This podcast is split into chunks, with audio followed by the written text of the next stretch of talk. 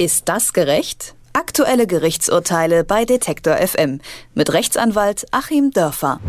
Der Kita-Streik zehrt weiter an den Nerven von Eltern, Betreuern und Kommunen. Erst kommende Woche könnte es zu Ergebnissen kommen, nach dann vier Wochen Streik. Dabei sind sich prinzipiell alle nicht so fern in der Bewertung des Streiks, dass Erzieher nämlich mehr Geld verdienen sollten. Selbst die Kommunen sehen das zähneknirschend ein, doch zahlen wollen oder können sie trotzdem nicht. Wo liegt also der Kern des Konflikts und mehr, wer muss für die höheren Gehälter der Erzieher eigentlich aufkommen? Darüber sprechen wir in unserer wöchentlichen Serie Ist das das gerecht mit dem Rechtsanwalt Achim Dörfer. Ich sage schönen guten Tag. Guten Tag, Herr Hertel. Die Klage. Ja, die Betreuer klagen über zu wenig Geld und zu viel Arbeit, die Kommunen wiederum über die steigenden Kosten und die Eltern über den nervenzehrenden Streik auf ihrem Rücken. Werden die Eltern hier wirklich übermäßig belastet durch diesen Streik? Ja, gibt ja zwei Fragen hier zu klären. Einmal werden sie übermäßig belastet rein physisch und in der Organisation.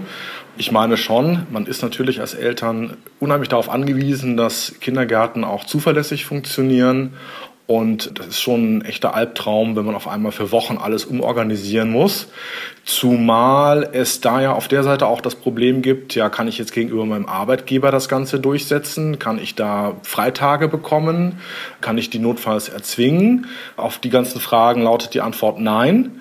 Denn arbeitsrechtlich jedenfalls ist ein Streik, der vorher bekannt ist, keine höhere Gewalt im Arbeitsverhältnis von Vater und Mutter gegenüber Arbeitgeber. Und äh, da muss man dann halt sehen, wie man zurechtkommt oder notfalls eben Urlaub nehmen.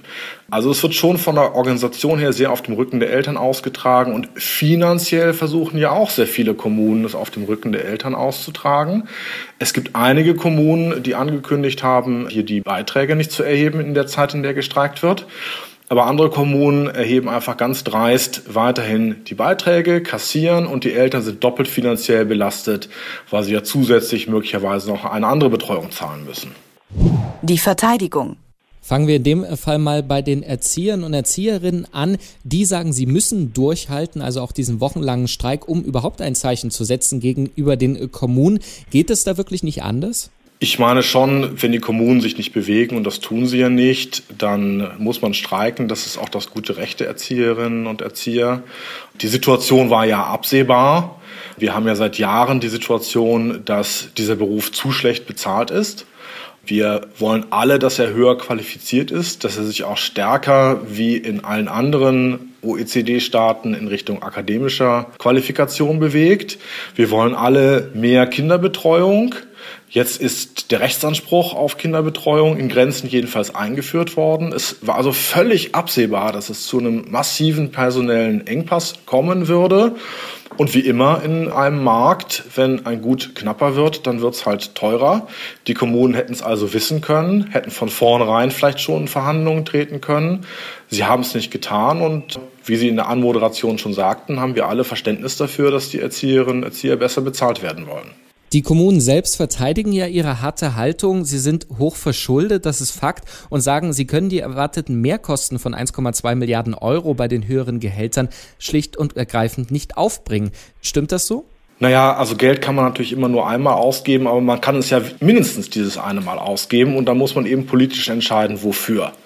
Und man kann nicht aus der Politik heraus ständig sagen, wir brauchen mehr Kinderbetreuung im frühen Alter. Das ist seit Jahrzehnten im Übrigen auch klar, dass äh, das die wichtige Phase ist für Kinder und nicht die Subventionierung des Studiums. Jeder Erziehungswissenschaftler praktisch wird uns erzählen, die Bildungsförderung muss im Grunde vom Kopf auf die Füße gestellt werden. Wir brauchen sehr viel mehr frühkindliche Förderung. Und wenn man das seit Jahren erzählt, dann muss man es auch irgendwann umsetzen. Und solange viele Kommunen Zeit haben, Busbuchten zu bauen und sie wieder abzubauen, Fahrradwege zu bauen und sie wieder abzubauen oder irgendwelche Prestigeobjekte, halb gebaute Brücken oder Schwimmbäder, die nach zwei Jahren nicht mehr gebraucht werden, zu bauen, ist im Prinzip auch das Geld da, in die frühkindliche Förderung zu investieren. Es gibt genügend andere Sachen, auf die man dafür verzichten kann. Das Urteil. Jetzt ist es an der Stelle ja einfach, das den Kommunen anzulasten, aber es gibt ja noch andere politische Player, die da eine Rolle spielen. Die Länder und der Bund haben ja auch sukzessive immer weiter diese Betreuung auf die Kommunen abgewälzt. Wären die hier auch in der Pflicht, vor allem was die Finanzierung anbetrifft?